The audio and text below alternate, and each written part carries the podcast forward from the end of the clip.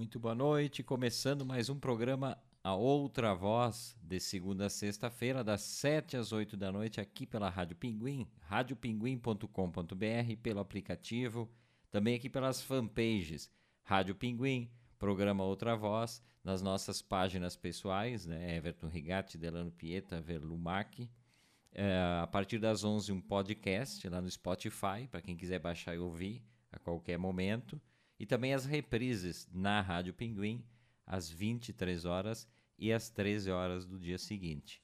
Hoje, sexta-feira, e na sexta-feira, que sempre temos aqui Delano Pieta, Delano Pieta não pode estar presente, e aí chamamos rapidamente a substituta de Delano Pieta, né, que não titubeou, e veio correndo para o estúdio. Boa noite, Verlumac, de novo aqui com a gente.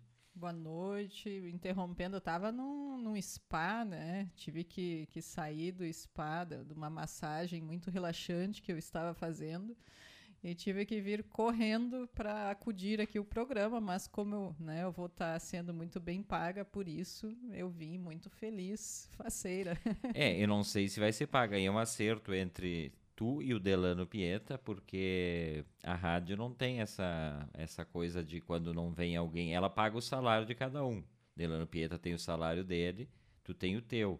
Quando um falta e aí o outro substitui, não sei como é que funciona. Acho, acho que é um acordo entre os dois, viu? Não, eu converso com o diretor da rádio, o senhor Pinguim Dully ali, e ele com certeza vai me pagar em hora extra isso aí. E eu aqui brigando com o Face, porque o Face fez uma coisa. Eu compartilhei, meu amor.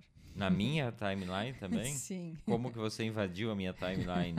eu roubei teu celular enquanto estava fazendo o início do programa, a introdução, e compartilhei. Então, Mas tá tudo certo. compartilhasses da onde? Eu quero, eu quero aprender isso no ar, porque o Face unificou a minha página pessoal com a da Rádio Pinguim.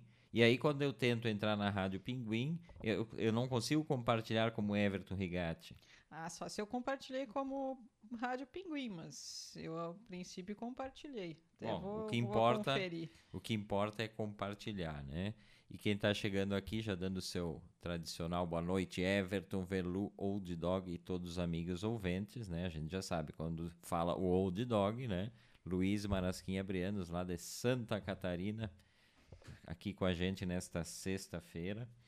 É, Para quem não sabe, né? Eu sempre, a gente sempre usa o nome Verlu, né? Acho que já contou aqui, né? Que Verlu é uma.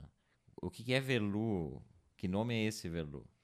É uma contração do meu nome, né? É, é, poderia chamar de um apelido que eu mesma inventei para mim. Nome artístico. É, então virou um nome artístico, mas que as pessoas passaram a me chamar assim, então acaba sendo também um apelido, né? Que Vera Lúcia, eu estava olhando hoje, Sabe o significado do teu nome, Vera Lúcia? Já, já leu em algum momento isso? Eu achava que era uh, ver, Vero de verdade e Lúcia de luz, verdadeira luz, uma vez eu tinha lido, mas não sei se é bem isso. Já saudando aqui a Patrícia Taí Calhari, dando seu boa noite, coraçõezinhos pra gente. Boa noite, Patrícia, bem-vinda. Uh, Vera Lúcia, na verdade, é, significa a luminosa verdadeira, ou a luminosa que tem fé. Velu tem fé? Em quê? Aí depende em quê, né? na humanidade. Não, é, tá, tá difícil na humanidade, tá. Eu não sei se o meu nome está muito adequado para mim. Eu fico feliz por ter mudado para Verlu, porque eu acho que Verlu eu posso inventar um significado, inclusive, porque eu acredito que Verlu nem tenha um significado. Então eu posso inventar um significado que seja mais condizente, né, com a minha pessoa. Mas eu acho engraçado quando vai em alguns lugares e perguntam o nome em loja. Diz Verlu, as pessoas perguntam três vezes como? Como que é? Ver, ver, ver. Aí tem que. Não, e, e normalmente assim as pessoas colocam V-E-L-U, Velu. Aí eu digo, não, Verlu. Daí, ai, que nome diferente. Aí, né, eu, às vezes eu explico, às vezes não. Então, depende, né? Porque se tem que fazer algum cadastro, alguma coisa, daí eu tenho que botar o nome uh, completo mesmo. Mas eu já estou acostumada, porque se tem que botar o nome completo, nunca ninguém consegue uh, escrever o meu sobrenome também. Apesar de eu achar até bem simples, né? Tem sobrenome muito mais difícil, mas o pessoal não, normalmente não, não acerta muito meu sobrenome também. Então eu já estou acostumada a ter que soletrar. Inclusive tem uma, uma importante, conhecidíssima Relações Públicas aqui da cidade, que certa feita era a organizadora de um evento no qual Verlumac participaria, e ela criou um novo nome artístico para Verlu. Eu achei vergonhoso aquilo, mas saiu na, nos releases do, do, do evento para tudo que é lado, que era Marluvac, né? O, Sim. Achei bom até, acho que, que soa bem Marluvac. Talvez seja até melhor que Verlumac, não sei. Ou ao menos rima, né? Então, acho que tá tudo certo. Posso usar em algum momento esse nome. E o meu nome Everton, na verdade, que eu. Eu não sei porque que eu tenho esse nome, nunca entendi se é por causa do time de futebol inglês, porque tem um time de futebol inglês e um, filme, um time de futebol uh, chileno, chileno, né? Uh, a Velu me trouxe uma flâmulazinha uma vez do time Everton. Então, nome de boleiro, né? Não sei se, se é isso. Mas se for buscar o significado nesses dicionários de nomes próprios, significa o que vem da cidade dos javalis. Impressionante, da cidade dos javalis. Aí eu fui atrás, né? Como assim? Corajoso, bravo ou resistente. É assim mesmo? Funciona isso? É ou é tipo horóscopo, Verlu? Olha, eu, com esses dois exemplos eu começo a achar que é tipo horóscopo, né? Cidade dos javalis, né? Uma coisa meio. E é, é, originalmente Everton era um sobrenome inglês.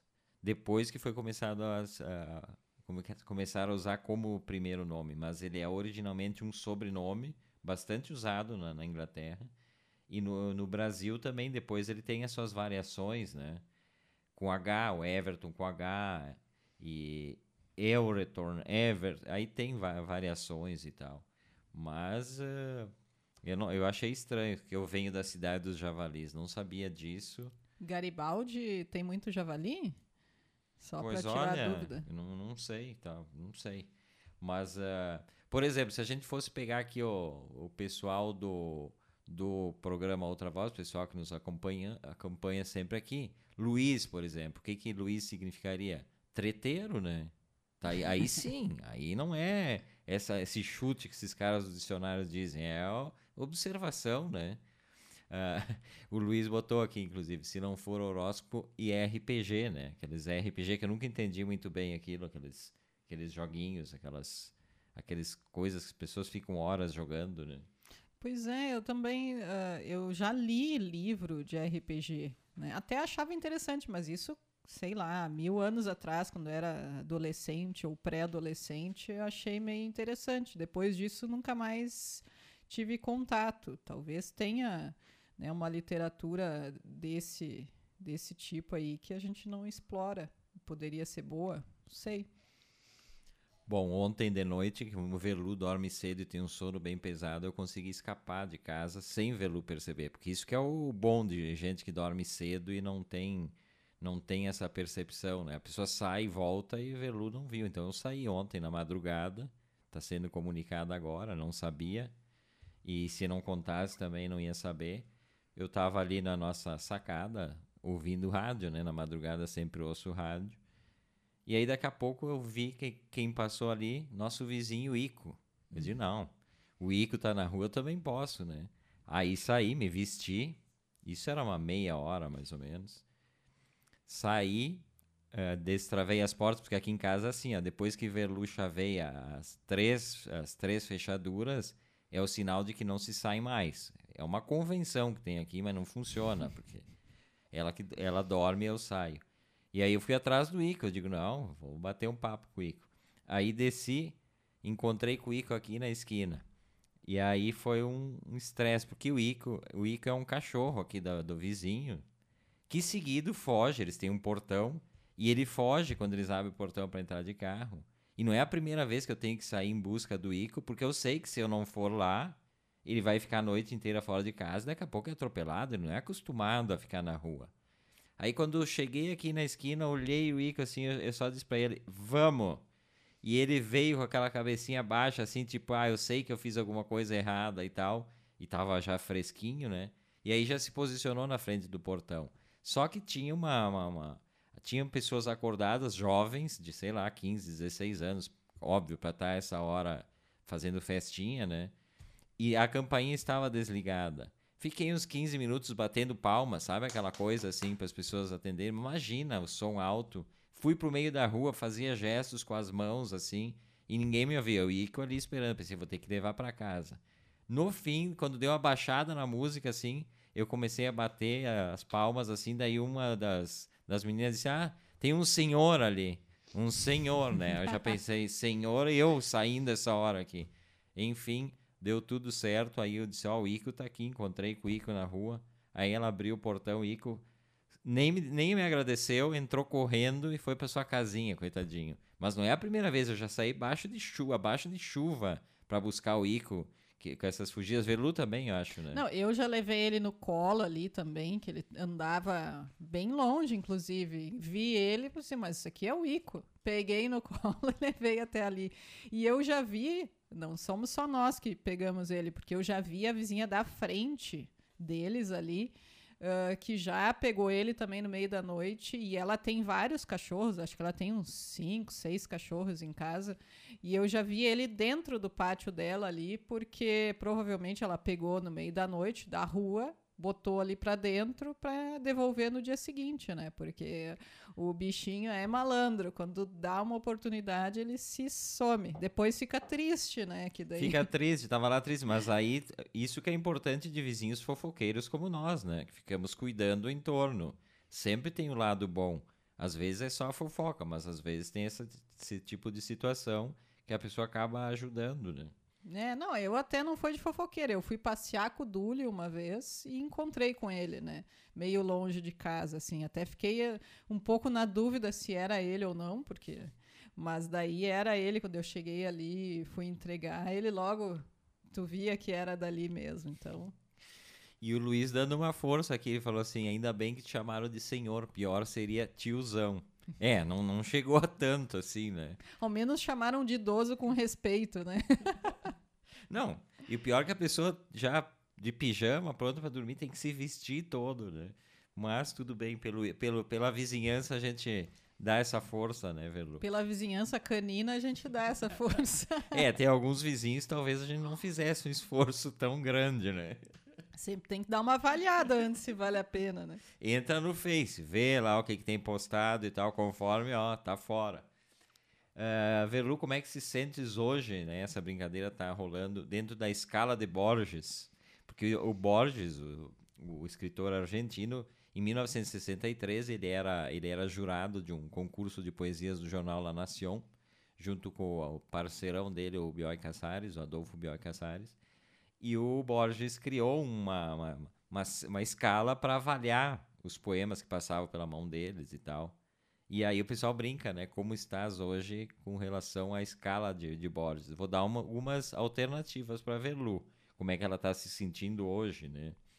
Uh, misteriosa estúpida. Depois tu diz o que, que tu acha, né? Velha, entusiasta e ridícula.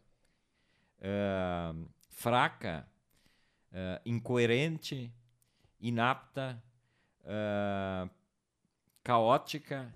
Eu estou dando só as mais bonitas, assim, né?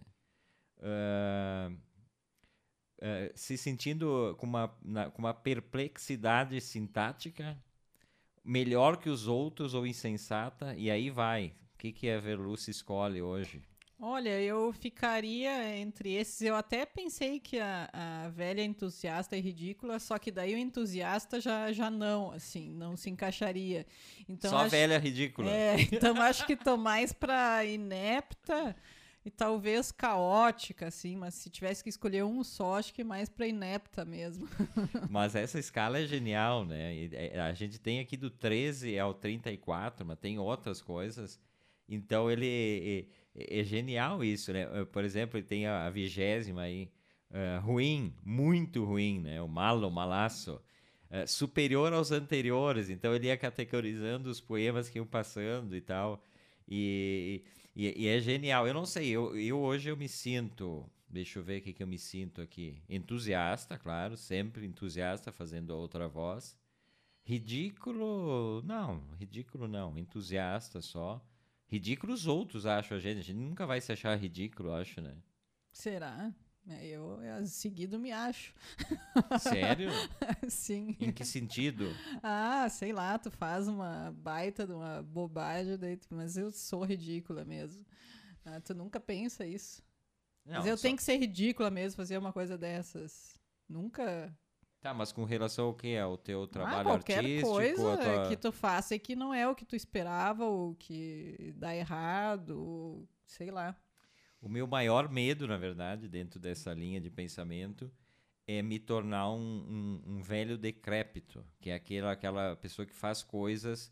E aí não sei também se é um excesso de, de julgamento, mas que faz coisas que tu vai ver, às vezes tu vê, no- vê no Face pessoas fazendo coisas que não condizem mais com, com a idade física da pessoa, né? Tá, tudo bem, a pessoa pode querer fazer, mas eu tenho um certo medo, assim, daqui a pouco tá sendo ridículo nesse sentido. Tipo, Ah, mas daí acho que é um pouco preconceito com, com a idade, com o que as pessoas podem fazer em determinada idade. Acho que isso aí tu pode rever, esse teu conceito aí. é um preconceito, então. Eu acho que sim. É, acho que isso dá pra evoluir um pouco. Mas é que às vezes, por exemplo. Pode tem- não quer dizer que não, a pessoa não, não, não faça coisas ridículas, né? Mas não necessariamente, não é porque é ligado à idade. Ela tá fazendo uma coisa ridícula. Independente da idade que ela tem, aquilo ali não, não tá condizente, né? Mas vamos, vamos pensar, por exemplo, é- aí treta, né? Bandas de rock, de 200 anos de banda de rock e tal. O cara continuar naquele personagem rebelde, que ele não é mais um rebelde, ele é um senhor. Ele é um senhor que ganhou muito dinheiro, pensando em grandes bandas, ganhou muito dinheiro. E a carreira dele capitalista deu certo. E aí ele continua vestindo aquela roupa de rebelde. Ele não é mais rebelde, ele já foi. Depois de uma certa idade, a gente não é mais rebelde, a gente é Mas daí a acomodado. roupa lembra ele uma época que- da vida dele que ele gostava, né? Que ele teve sucesso, que ele ficou conhecido. Então é uma nostalgia, inclusive, aquela roupa ali que ele veste. Que ele talvez gostaria de ainda estar naquela fase ali. Não vejo problema. A pessoa tem que vestir o que se sente bem. Né? Então, se, se é uma camiseta, enfim, sei lá de que banda tu tá falando. Imagino banda de rock, normalmente alguma camiseta preta, alguma coisa mais né? Mas eu não vejo problema. Sim, não, não é porque, né, ele tem agora mais idade que ele tem que botar um suéterzinho ali, um negócio que, que no imaginário das pessoas é mais condizente com uma idade mais avançada. Não tem porquê, né? Acho que isso é justamente aquele preconceito né, de, de, de coisas que se podem fazer com a idade, né, que, que a gente estava falando. Então, acho que isso aí da roupa, e ainda mais roupa, que é uma coisa que, né, o que, que muda na tua vida se o cara Mas- tá vestindo uma camiseta ou um casaquinho ou é um símbolo. sapatênis? É símbolo, tô falando de roupa como símbolo. Não é a questão da roupa em si. O símbolo, o lenço na cabeça, a frase, ah, e tal. Eh, tu já não é mais aquilo, é isso que eu tô falando. A roupa, ela diz muito do, do, do teu momento e tal. Tá, mas Por ele- exemplo, o- o- aquilo faz parte do que ele é. E daí, se ele quiser us- continuar usando aquela roupa, ali- se ele se sente confortável com aquela roupa, é o que ele tem que usar. Acho isso. Não tem por que usar um- uma roupa que, que tu imagina que a tua avó, o teu avô usariam lá em sei lá que ano. Não, mas tu ser né? punk é hoje. Uma banda que era punk, ela não é mais punk, ela deixou de ser punk como atitude de punk. E aí tu continuar te vestindo de punk, aí vira fantasia, né? Aí, aí eu prefiro, tipo, Ah, mas daí cada um tem direito de se vestir como quiser e fantasiar óbvio. no que quiser, desde que não, não esteja prejudicando ninguém, eu não vejo mal.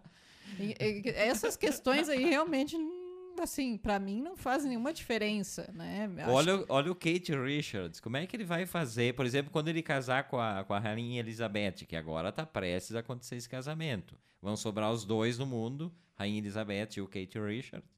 E aí eles vão, vão ficar com o mundo só pra eles e tal. Mas como é que ele vai, os netos dele vão olhar pra ele? A rainha não, aquela sobriedade. Eu prefiro o Charlie Watts, o baterista, né? Sempre um senhor, sempre com seu terninho e tal, comportadíssimo. Esse aí já, já veio preparado para a velhice. O Kate Richards não, não entendeu ainda a parada, eu acho. Bom, ele, não foi ele que cheirou as cinzas da mãe?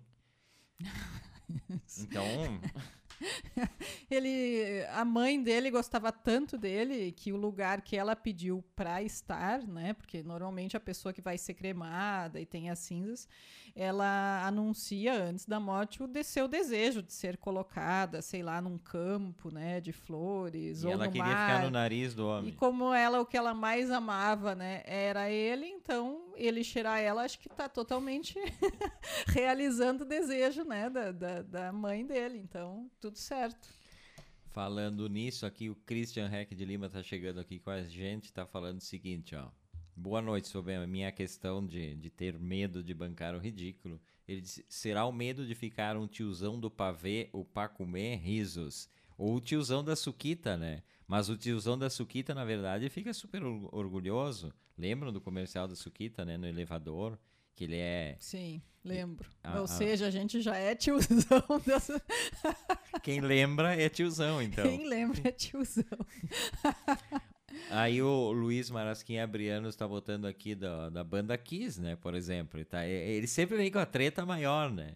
Aqui sempre foi uma coisa um pouco patética, no meu, meu entender, né? Eu gosto até do som da banda, mas aquelas sapatos plataformas que eles usavam lá, aquela pintura.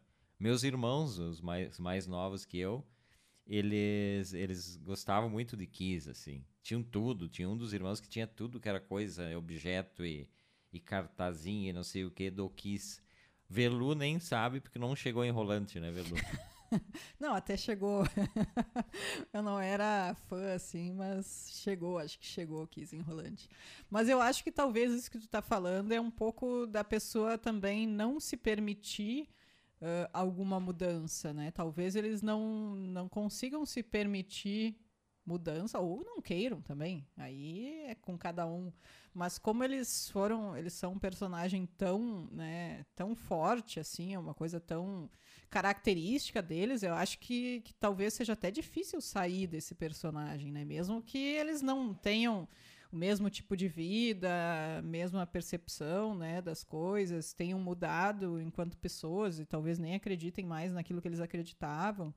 Uh, e talvez um, um, casaquinho fosse mais confortável mesmo, né? A sugestão do mas... Christian aqui, né? Um pullover. É, pullover... talvez um pullover até fosse mais confortável, mas talvez eles não consigam sair desse personagem e, e fosse causar muito sofrimento para eles sair disso, né? Esse, esse, desejo de permanecer naquela época lá em que eles fizeram o grande sucesso, enfim. Mas é. também não vejo problema. Eu só tô polemizando aqui, eu acho que cada um tem que se vestir como quiser, na idade que quiser. Acho bem legal as pessoas que têm coragem de ser extravagantes na vestimenta. Conheço algumas pessoas aqui em Caxias próximas, inclusive a nós aqui, que são super extravagantes e todo mundo comenta.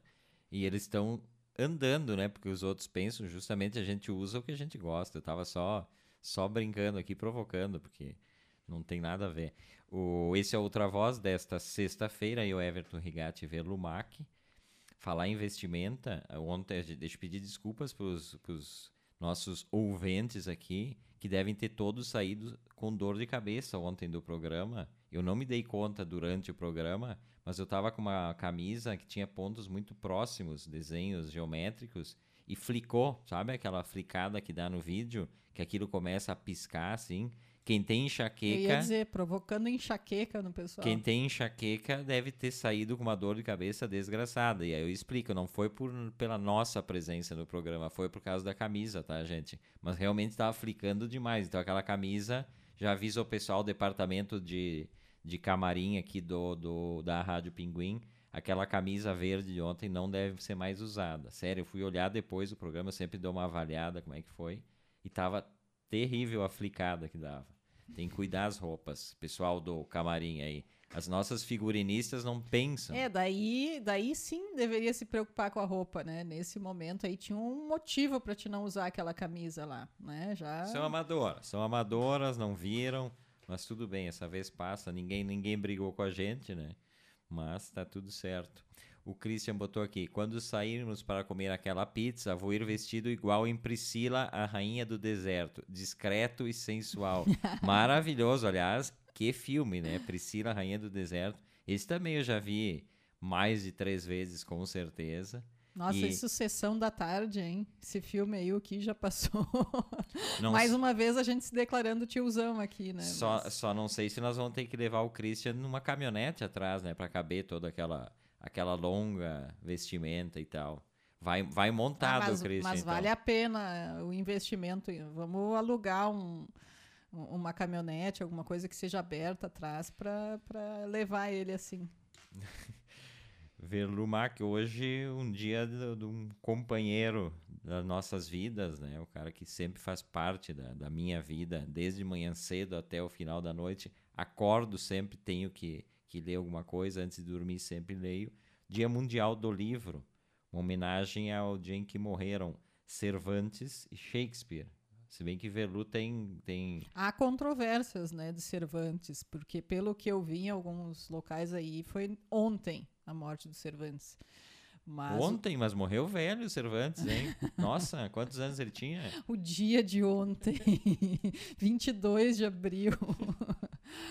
Mas o Shakespeare, sim. E o Shakespeare eh, tem uma curiosidade, né? Ah, não se sabe bem ao certo, mas se acredita que ele nasceu no dia 23 de abril e morreu no dia 23 de abril. Então foi um aniversário não tão feliz para ele, né?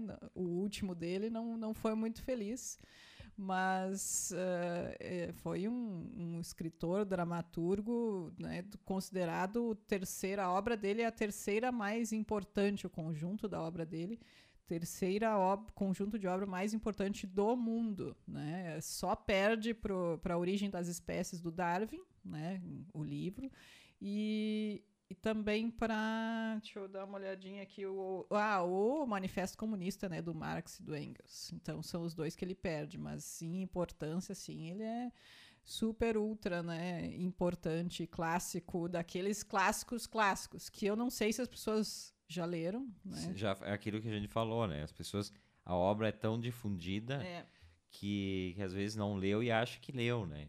Eu li, mas não, não li toda a obra do. A gente tem alguns livros do Shakespeare aqui, tem aquela coleção maravilhosa que é a, a da, da Abril dos clássicos. Tem um celular que tá tocando aqui no Que estúdio que eu é vou meu, quebrar né? daqui a pouco. Enquanto falo do Shakespeare, eu quebro o celular também. É, que é out- uma chamada não atendida, por quê? Eu não achava meu celular e Verlu ligou para eu achar antes do programa. e tava- tava na frente e dele. tava na minha frente É. embaixo de uma folha de papel. E agora ele fica me avisando isso e eu tenho que desativar enquanto o Velu fala do Shakespeare. Sabe outra curiosidade da vida do Shakespeare? Não se sabe tanto da vida dele, né? Porque como ele nasceu em 1564, então já faz realmente muito tempo.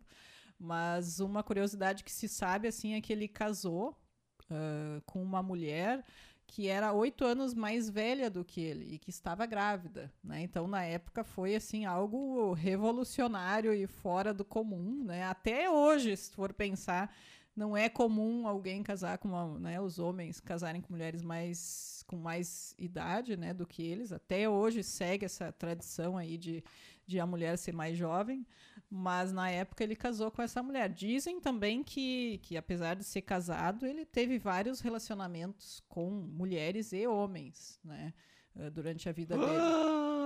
Isso é fofoca, fofoca.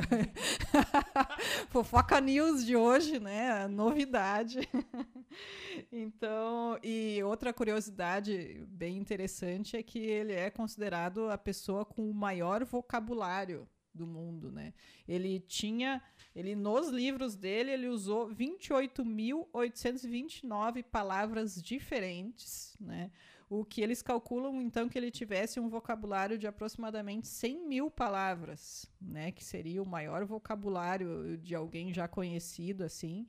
E, inclusive, com inúmeras palavras que ele criou, palavras que a gente usa até hoje, né? Inclusive expressões, aquele knock knock, eh, né? Que, tipo, batendo assim na porta. Várias palavras que eu nem imaginava. Achei que era a música do Guns N' Roses, Knock Knock Heaven. Sim, batendo na porta do céu, né? Knock, knock. É, justamente, vem. Tem tanta palavra que vem do Shakespeare que eu não fazia ideia, né? Que ele criou. Que o Zé Ramalho canta, né? Bate, bate, bate na porta do céu. Sim, Não tem ele essa versão também. é. é, exato. Então tem o vocabulário dele era imenso e, e- ele criou tantas palavras que até hoje a gente utiliza, né? Palavras em inglês, claro, mas que foram traduzidas e a gente usa também em português. Ele Então, é o maior dramaturgo da história, eu acho, não? Eu acho que sim, assim, pelo que, que eu vi, assim. E, e ele tem inúmeras, inúmeras peças e livros, assim. Eu não, não sei se eu li. Eu já comecei a ler vários livros e eu acho que eu nunca terminei nenhum. então, por exemplo, Hamlet, eu comecei a ler. Esse eu tenho certeza que eu comecei a ler e não terminei, né? Macbeth também.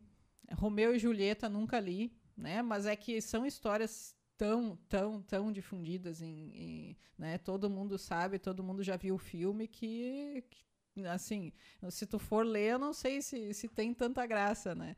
Eh, o Rei Lear, Sonho Esse de. Sonho de uma Noite de Verão, O Mercador de Veneza, A Megera Domada, Muito Barulho por Nada, né? Então tem, nossa, tem uma infinidade de obras aí que são super, todo mundo conhece e conhece a história também e muitas vezes sem ter lido, como é o meu caso, né? Então, é, foi um- uma pessoa que foi difícil de superar ainda no, no que fez, né? E para uma época nem se sabe bem que tipo de formação ele teve, né?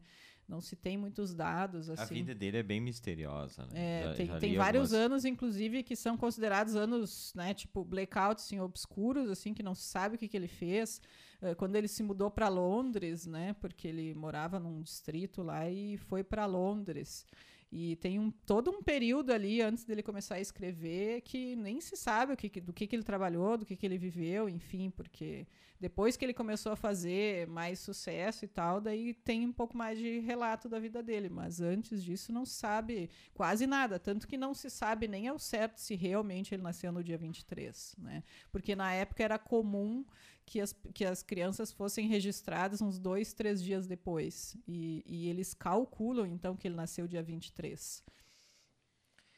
Mas então, por conta da, da morte do Shakespeare e do Cervantes, outro nome importante da literatura em, em espanhol, né? Don Quixote de la Mancha, que temos aí também. Eu confesso que o Don Quixote já comecei a ler, mas eu não terminei. Eu não terminei. É, é bem difícil, né? A, a questão de, de, de época, assim. né? É, é difícil pra gente ler algumas coisas que, que, que, que são de períodos muito datados, assim, né? Sim, a linguagem também é muito diferente, né? E esses livros, principalmente, ah, não são livros que têm uma linguagem mais simples, assim. Porque tem alguns clássicos que, que tu consegue, né? Ter uma leitura bem próxima do que seria eh, um livro escrito hoje. Mas esses livros normalmente não. E tem, tem que ler com um dicionário do lado, normalmente, que tem muita coisa, né? Que nem é mais usada e que tá ali que tu não conhece as palavras. Eh, o Dom Quixote, é uma curiosidade, ele foi eh, feito em duas partes, né? A primeira parte foi eh, publicada em 1605 e a segunda parte foi publicada em 1615, né? E em seguida ele faleceu, né? Foi uma coisa meio trágica assim. Então, e, e tem vários e vários livros, mas acho que o que realmente o pessoal conhece, que ficou diferente do, do Shakespeare, que, que tu tem Que né, na mente uma lista de livros assim.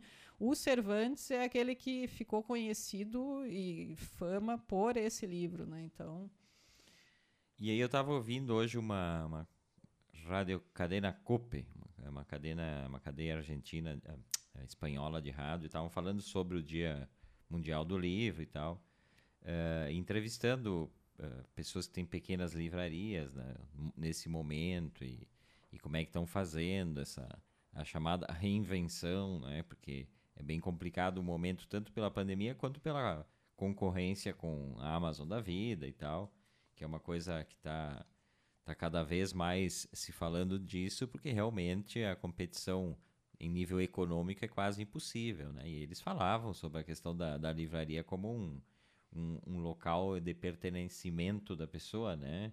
Onde tu vai, tu te sente em casa e tu troca e tu conversa. A gente falou esses dias sobre isso. E falavam também eh, sobre uma discussão que eu acho boba. Eu acho, eu, realmente, eu acho boba a questão do, dos, dos livros e-book, né? Os livros virtuais. E aí aquele depoimento clássico, as pessoas dizem, ai, eu prefiro livro, eu não consigo me, me, me adaptar com o e-book.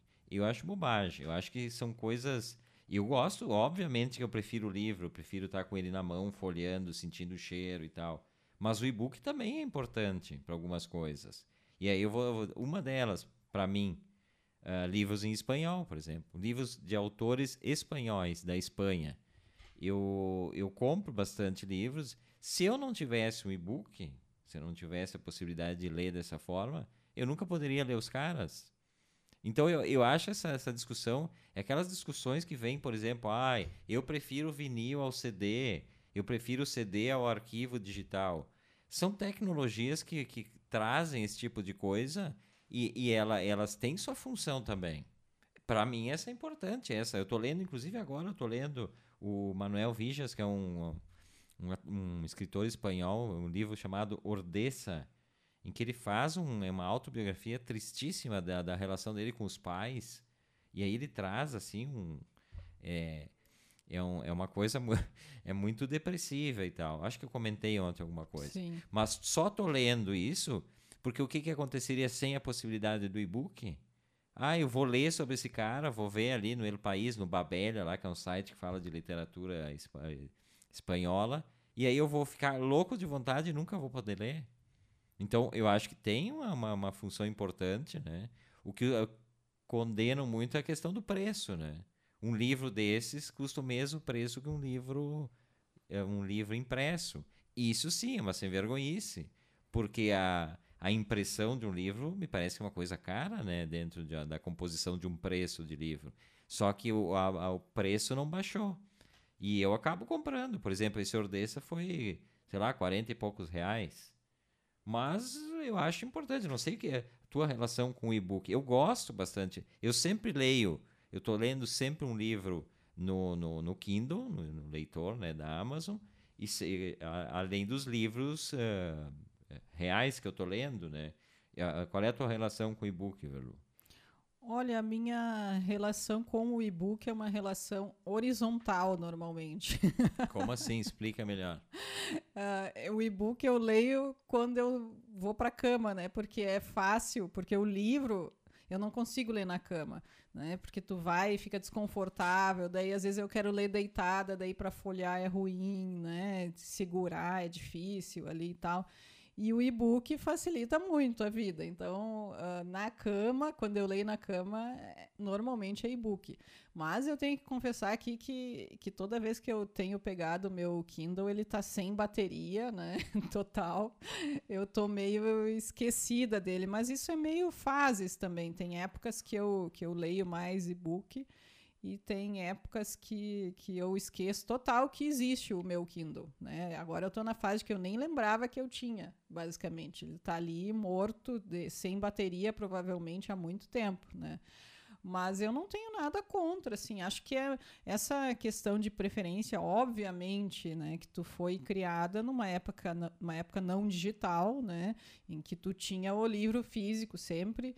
Então é uma coisa que tu te afeiçoou, que tu gosta, porque tu tem inclusive memórias, né, afetivas com o livro. Não, eu até faço o seguinte, aqui aqui a gente tem a nossa biblioteca, eu acho que um terço da nossa biblioteca é em espanhol.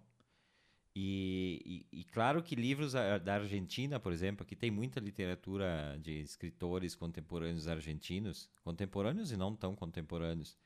Então eu sempre dou preferência, como antigamente, antes da pandemia, se podia ir eventualmente para Buenos Aires, eu vejo livros que eu quero comprar, eu acompanho o mercado editorial de lá e, e vejo, e eu anoto, e eu evito de comprar em, em, em livro digital assim. Mas tem alguns livros que eu, por exemplo, eu penso, ah, quando é que vão poder voltar para lá? Não se sabe. E eu quero muito ler, eu pego e compro em e-book mesmo. Às vezes até compro quando vamos para lá, eu compro, eu já tenho e-book e compro para a biblioteca. Acho legal esse contato. Outro, é, outro momento bem interessante para te usar o, o, o, Kindle, sei lá qual leitor que tu tenha, né, para ler em e-book, é em viagens, por exemplo, né? A questão de ter que carregar livros é uma coisa, né, desconfortável, pesada. E se tu vai viajar, ou se tu quer carregar na bolsa, uma coisa é muito mais simples tu carregar, né, o, o teu Kindle ali dentro da bolsa do que tá levando, sei lá, três, quatro livros. Às vezes tu, que, por exemplo, é uma pessoa que está lendo três, quatro livros ao mesmo tempo. Ai, não sei o que, que eu vou querer ler hoje. Daí tu vai levar quatro livros para algum lugar, sabe?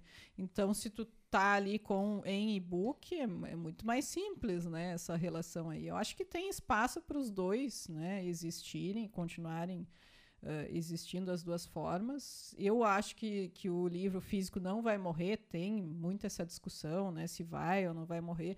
Eu acredito que não, porque mesmo que as crianças atualmente já tenham um contato muito maior digital desde sempre, né? O livro físico ainda está presente. Acho que, que difícil que, que morra assim total. Não sei também como vai ser no futuro. Daqui a pouco a tecnologia né, avance tanto que todas as escolas tenham só mais telas, enfim. E daqui a pouco realmente vai acontecer de não fazer mais sentido um livro físico. Né? Até pela questão ambiental também, se for pensar. Pela questão ambiental, talvez seja muito mais interessante tu ler em e-book do que ler um livro físico, né? Então tem essas questões aí. Eu ainda acredito que não vai morrer, talvez diminua bastante, mas acredito que não vai morrer a, a, a edição física. E, e, as crianças e essa geração toda que, que começa já logo com, com tela, com computador, com tudo, né, com celular ali, acho que tem muito mais facilidade em ler em e-book. É, mas né? aí, eu, aí eu te digo que em e-book, em leitor de livros, como o Kindle, porque se eu for ler alguma coisa, algum livro no celular ou no computador, aí não dá. Aí não dá porque eu fico muito disperso, é cansativo e tal, o brilho cansa, o brilho do é, eu celular. acho que o, o, problema do disperso é que se tu tá lendo no computador, eu vejo aqui a tua, tua tela aqui, tu tem mais ou menos umas 50 abas abertas ali, né? As, as abinhas ali. E daqui a pouco tu tá lendo ali e olha ali o negócio e entra no Facebook, ou entra no, né? Então é acho que, que isso distrai. A leitura de jornal né? online é assim, né? É, então acho que, que o leitor serve muito para isso, para te focar no livro mesmo, porque daí, claro, tem alguns leitores que tem, eh, tu pode acessar a internet e tal, mas como é bem mais para leitura, ele é bem, né, específico mais para leitura, acho que, que eu... facilita que tu foque em livro mesmo. Eu acho ótimo. O Luiz Marasquim Abrianos botou aqui: e-book é ótimo para ler na cama e no escuro, que não atrapalha ninguém. É, isso é uma coisa. É uma vantagem. Uma mesmo. coisa interessante também, né? E no banheiro, né, Luiz? Eu sou uma pessoa que às vezes eu vou pro banheiro. O que eu tenho que resolver no banheiro é rápido, mas o, a leitura vai longe. Às vezes, eu, às vezes eu me pego uma hora sentado lendo, e aí o e-book é mais prático e tal, né? tu, tu tá segurando ali, fica aí. Eu, eu gosto bastante de book. O Christian Heck de Lima está falando aqui uma curiosidade sobre o, o, Museu dos Capuchinhos, né, onde ele trabalha, aqui em Caxias do Sul. Eles têm mais de 30 mil livros, a maioria obras raras, com livros do século XVI. Nossa! Hum.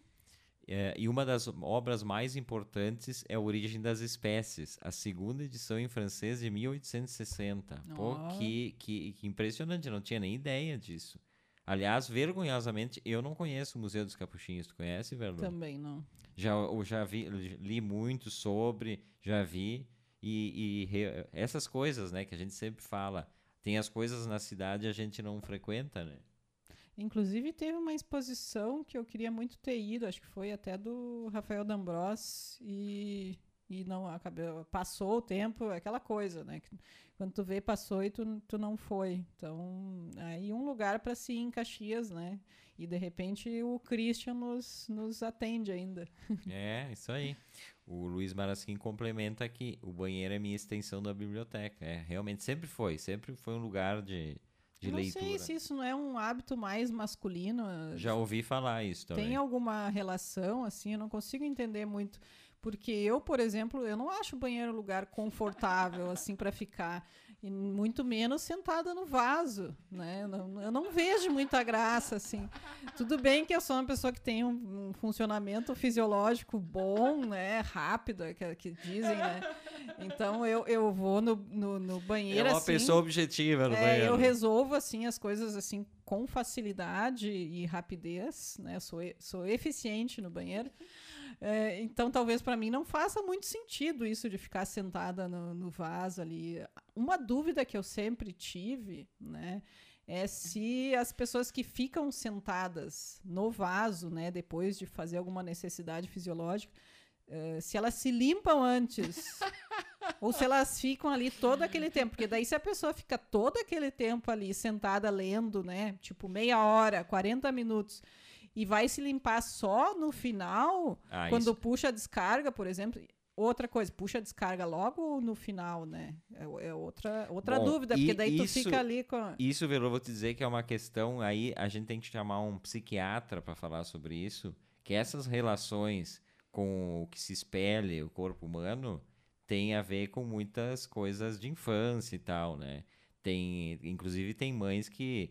Tem psicólogos que, que, que indicam para as mães para se despedir, para a criança se despedir das fezes ali, né? Não é brincadeira, é sério isso. Então, essa, isso aí eu acho que varia de cada um, não é um, um sistema único para todo mundo ali. É, mas daí. Essas relações com, com ter que, por exemplo, tem aquela pergunta, pessoal sempre, essa eu pergunto para as pessoas, quando tu faz ali, tu, tu olha ou tu puxa a descarga sem olhar? O cara que, não, que puxa sem olhar também tem problema, não é só o cara que olha, tem o cara que tem que comprovar o que que tá ali.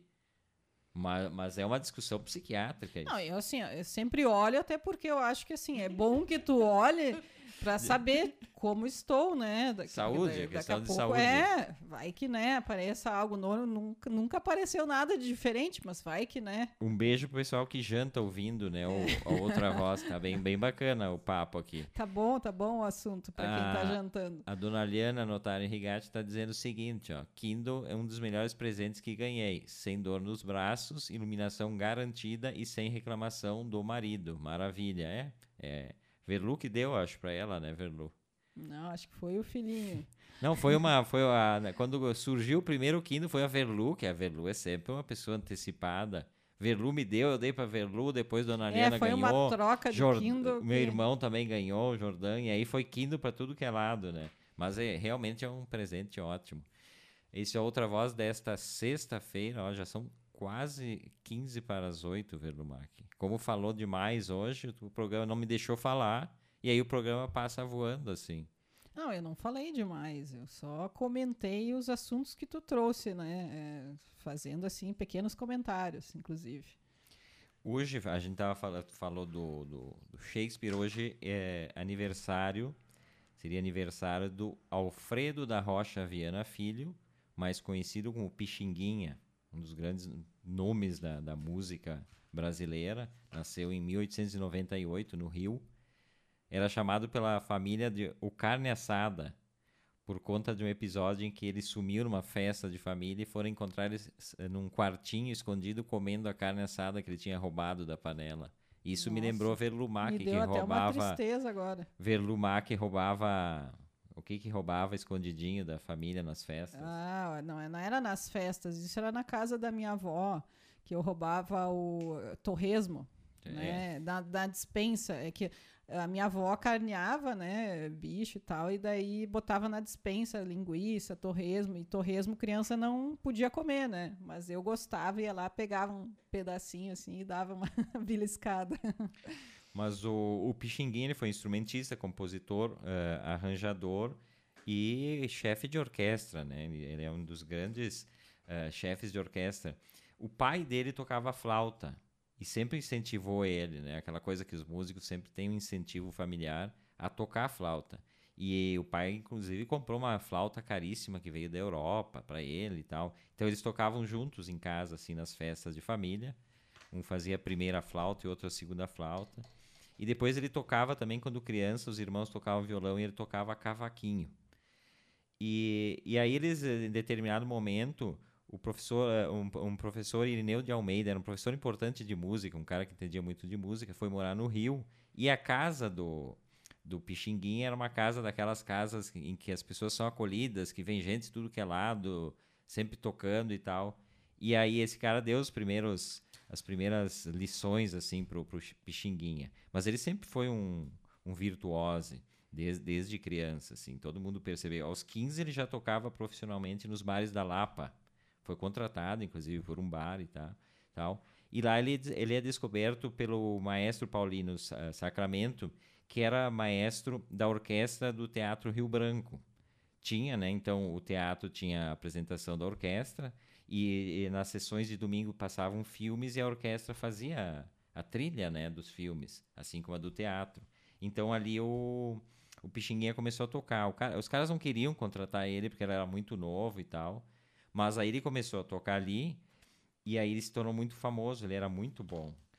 E, inclusive, nos domingos, né, na exibição do filme, as pessoas iam para ver o Pixinguinha tocar. Teve um momento lá em que ele foi substituído por um colega e o colega recebeu vaias, ele estava doente, não pôde ir e tal. Em 1922, ele foi contratado pelo, pelo Cine Palais. Acho que é assim que se diz, né? O meu francês não, não, não é tão grande assim. É o Palácio, né? Palais, eu acho que é Palais.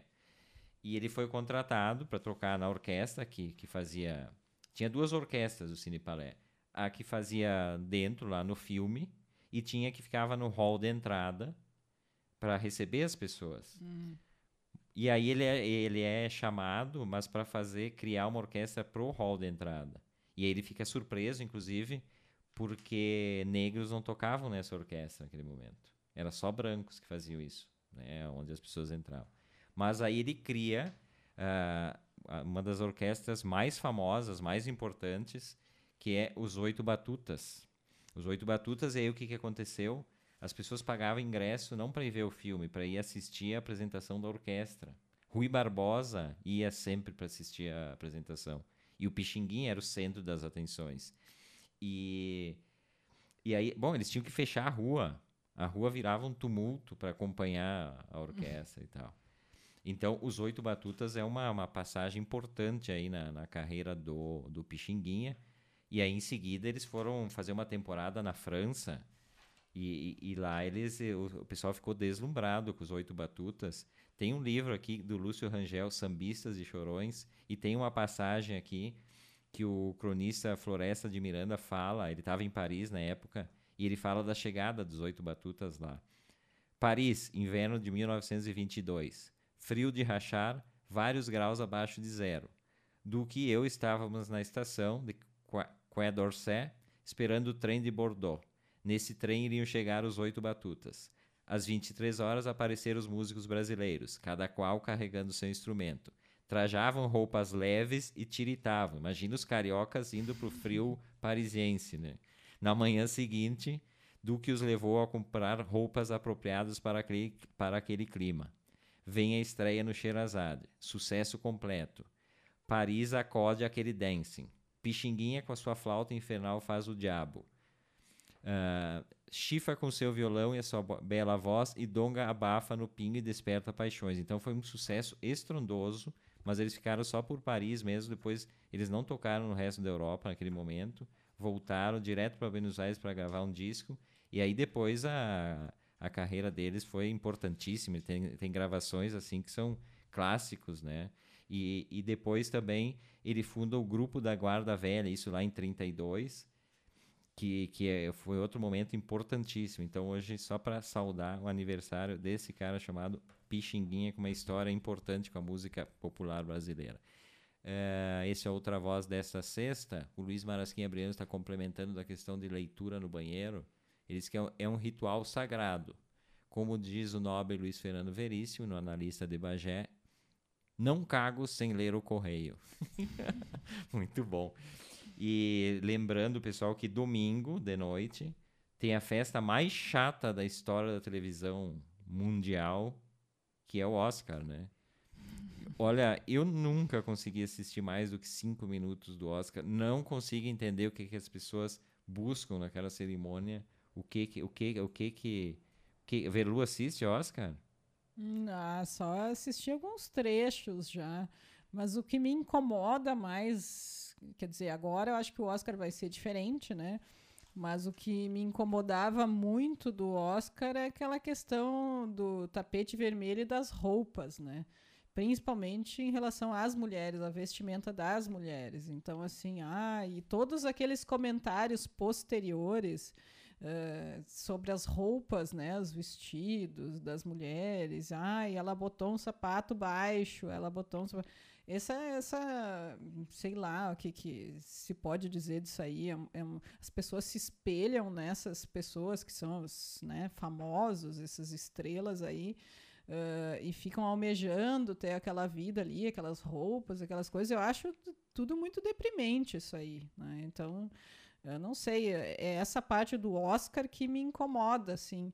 E, claro, a cerimônia em si, sempre tem algum apresentador que costuma fazer algumas piadas que talvez para os americanos tenha sentido e seja engraçado, mas que eu assistindo nunca consegui rir, né? talvez eu seja uma pessoa que não, que não ri muito fácil, assim, mas eu realmente acho difícil me divertir assistindo ah, ao mas Oscar. é que, é que também piada traduzida é difícil a pessoa achar engraçada, né? Tem um tradutor ali. Mas aí Velu disse que não gosta nem da cerimônia e não gosta do pré, que é o tapete vermelho. O que que Velu gosta do Oscar, então? Não entendi. Sobrou alguma coisa?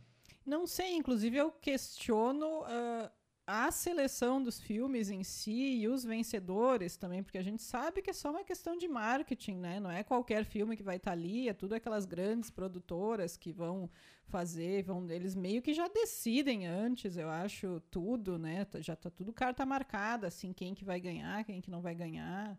Então eu não sei até que ponto, né? Isso ali é. é não, isso a gente sabe, mas. É um que... espetáculo, assim, uma, uma fantasia, né? Tudo é uma fantasia ali. Os filmes que foram selecionados, os filmes que vão ganhar, as pessoas, as vestimentas, né? Tudo mais ou menos. Então, sei lá, não sei, não me agrada muito.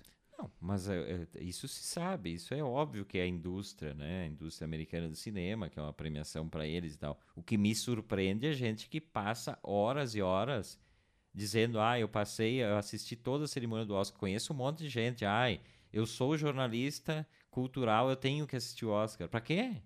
Vai ver a relação dos filmes, vai assistir os filmes no, no outro dia ali e acabou. Uh, o Oscar foi criado em 1929, né? Tem uma história assim. É, e tem, tem aquela passagem, uma das mais vergonhosas foi o anúncio do filme errado, né? Foi em 2017, eu acho, que eles trocaram os envelopes. O cara anunciou La La Land, que eu nunca vi esse filme, inclusive. Ah, é verdade. E aí, depois que anunciou, se deram conta, o vencedor, na verdade, era o Moonlight. E aí foi uma vergonheira. Olha, eu sou seu. Talvez a melhor né? Melhor cena do Oscar de todos os tempos. O, o, quem mais ganhou estatuetas foi o Walt Disney, 26 estatuetas, e ele teve 59 indicações para o Oscar também. Conta muito isso de indicação, as pessoas, as pessoas falam muito, né? A gente falou antes do aniversário de Jack Nicholson, ele teve dois Oscars, eu acho, como melhor ator principal, fora os outros, e 12 indicações, né? E, e, e, essa questão da, das roupas também, os artistas usam, né? Mas é que o que me incomoda, se fosse uma coisa, né, de para homens e mulheres, mas é sempre a roupa das mulheres, né?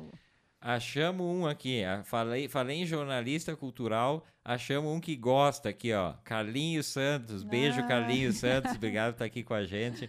Boa noite. Eu gosto do tapete vermelho. Dá para fazer protesto nele. ah, isso é ótimo. Ah, né? então, então, achou um ponto positivo, então. É, tá certo. Tá certo. Carlinhos, sempre atento. Homem do café e cultura lá com a Isadora Martins na, na tua rádio, né? Beijo, querido. Obrigado por estar aqui com a gente. Mas realmente eu não... Oscar, eu não, eu não consigo. É só, é só a lista e, e só vejo uh, filmes estrangeiros, né? Não assisto, me nego, não vejo. Normalmente, se está no Oscar, já, já me incomoda bastante uh, assistir. Inclusive, o pessoal estava pensando na cerimônia desse ano, né?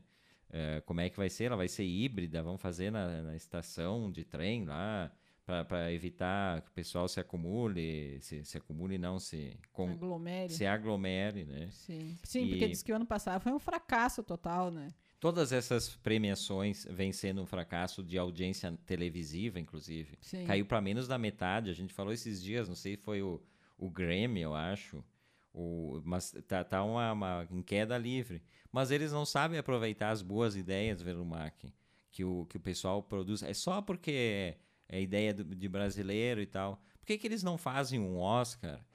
Cada um, cada artista chega com o seu carro, aí cada um ganha um microfone ali dentro do seu carro, bota uma câmera, e o, o apresentador fica na frente dos carros, pode ser em qualquer estacionamento de Los Angeles, não tem problema, né? E aí todo mundo fica de frente ali pro apresentador, ele chama e o, o ganhador começa a buzinar e abanar dentro do carro, liga o pisca-alerta, né? Teve um, um evento aqui que foi um sucesso, que quiseram até vender o copyright dessa, desse debate eleitoral aí, né? O pessoal não quer aproveitar as ideias. Gente, finalizando o programa de hoje, Verlumac vai se despedir rapidamente. Três palavras, Verlu. Beijão, até segunda. Então tá, gente, obrigado pela companhia de todos vocês até agora. Segunda, estamos de volta. Tchau, cuidem-se e beijo para todo mundo.